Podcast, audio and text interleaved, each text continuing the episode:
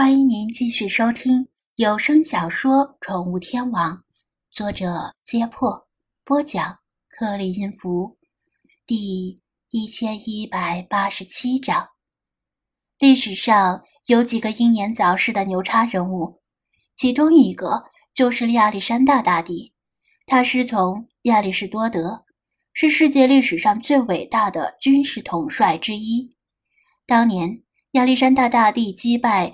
波斯帝国进入古埃及之后，为了成为能得到古埃及人承认的法老王，亲率一支军队深入西部大沙漠，去探访西瓦绿洲里的阿蒙神庙。在此之前，波斯人也曾经为此事而苦恼。虽然他们占领了古埃及两百年，但古埃及人不承认他们统治的合法性，不承认波斯人是自己的法老。也反抗了两百年。为了解决这个问题，早在亚历山大大帝之前，波斯人就派出一支人数高达五万的大军进入西部大沙漠，也想寻找西瓦绿洲的阿蒙神庙。如果得不到神奇，就干脆把神庙夷为平地。亚历山大港距离西瓦绿洲的直线大约是五百公里。以今天的眼光来看，没有多远，但在公元前几百年的时候，这条路完全是险恶的不毛之地。据说波斯大军进入西部大沙漠之后，遇到了可怕的风暴，五万人全部被黄沙掩埋，一个人也没有活着走出沙漠。听起来有些像是蒙古大军的船队远征扶桑，结果在海上遭遇。神风全军覆没的剧情。雄才大略的亚历山大大帝明知波斯人的前车之鉴，却义无反顾地再次踏上这条路。他的军队也在沙漠里迷了路，但他似乎真的受到了埃及主神的眷顾。两只乌鸦出现在他的面前，为他指引方向。经历了一段充满神话色彩的奇幻之旅，他终于抵达西瓦绿洲。他在阿蒙神像面前接受了神启，被神庙祭司承认为阿蒙之子，也就是太阳神之子，正式成为古埃及的法老王。为啥阿蒙神庙的地位这么高？因为阿蒙神庙的神谕是非常准的，但可惜不知道阿蒙神是否预见了亚历山大大帝的英年早逝的未来。从马赫鲁港通往西瓦绿洲的道路非常枯燥无趣，入眼之处只有无尽的沙漠和低矮的灌木丛。单调的沙漠尽头开始出现郁郁葱葱的绿意，高大的椰枣树上结出了金色的果实，还要两个月才会成熟，慢慢的由绿转粉，再转黄，最后变成飘着酒香的红棕色。一片片平静的湖泊，在阳光的照耀下反射着耀眼的白光。湖泊周围白花花的，像是霜，又像是雪。那是水分蒸发析出的盐。西瓦绿洲到了。张子安只用了几个小时，就跨越了埋葬了波斯五万人大军，而且差点埋葬亚历山大大帝的沙漠。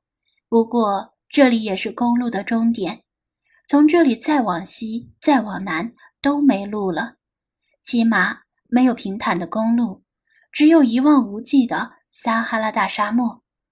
路上渐渐有了动静，除了偶尔路过的载着游客的大巴之外，最常见的竟然是驴车。居住在这片绿洲的波波尔人男子坐在两轮车上，拽着鞭子赶驴。当张子安放缓车速，投以好奇的目光时，看不出具体年龄的中年男子露出腼腆的笑容，为了掩饰在陌生人面前的羞涩，拼命抽打着可怜的驴子。如果说还有少量游客冲着美丽的海滩而去马赫鲁港的话，那来这里的游客就格外稀少了。毕竟这里离开罗的直线距离有七百多公里，已经接近。利比亚边境了，但是这并不意味着这里没有可观光的地方。恰恰相反，西瓦绿洲在 CNN 评选出的世界五十大自然奇观里排第十七位，也是埃及境内排名最高的地方。由于游客较少，这里的土著民博博尔人还不像开罗和亚历山大港的埃及人那样油嘴滑舌，保持着大部分的淳朴。一座突兀的小山坐落在绿洲旁边。张子安驱车经过的时候，注意到小山的表面布满虫蛀般的窟窿，这是著名的死者之山。山上有托勒密时期至罗马时期的诸多墓葬。西瓦绿洲长约十公里，宽六至八公里，有两万左右常住人口。一到冬天，还有欧洲的有钱人来这里度假过冬。公路旁边立着一面黄色的泥瓦屋。墙上用黑色字体写着“欢迎来到西瓦绿洲”。小镇里没有高大的建筑，最高的楼大概也就四层，看上去全都灰头土脸的。目前的旅游淡季，街上的人不多，旅店大部分是空着。街头上胡乱穿行着驴车、摩托车、三轮摩托车、大巴车、皮卡，甚至还有敞篷车。看到这种混乱的交通状况，就知道自己还没有离开埃及。萨利姆在前面停车，下车询问张子安要不要在这里观光游玩。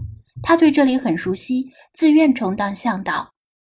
张子安也有意游览一下西瓦绿洲，看看能被 CNN 评价这么高的地方有什么值得令人称道之处。但他今天有任务在身，先去。贝都因人的部落联系好进沙漠的向导，之后有时间的话再游览西瓦不迟。萨利姆表示明白，又叮嘱了一遍之前说好的事儿，回到车里继续往前开。从小镇中穿行而过，这次就真正的进入沙漠无人区。前方已经没有正经的路了，茫茫沙漠在眼前一览无余。沙漠中还分布着无数寸草不生的丘陵。两辆车冲上沙山，又滑下沙谷，跟在沙海中冲浪差不多。两辆车的后面都扬起长长的沙尘，像是刮起了龙卷风。系着安全带的张子安倒还好，车里的精灵们没系安全带，被颠得七荤八素，抱怨他到底会不会开车。不知道在沙漠和戈壁中行驶了多久，张子安早已迷路了。因为周围全是一个样子，根本分不清丘陵和沙丘有什么区别。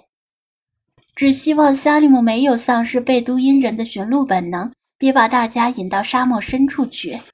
萨利姆的车缓缓减速，他从车窗里探出胳膊，表示即将抵达目的地。前方出现一排低矮的棚屋，牵着骆驼的贝都因男人身穿长袍，缓缓而行。驼铃响叮当，就像回到了一千零一夜的世界。张子安和萨利姆相继停车，另外还有几辆越野车停在村落的入口附近。难道是其他游客也来到这片贝都因人的聚居地拜访了？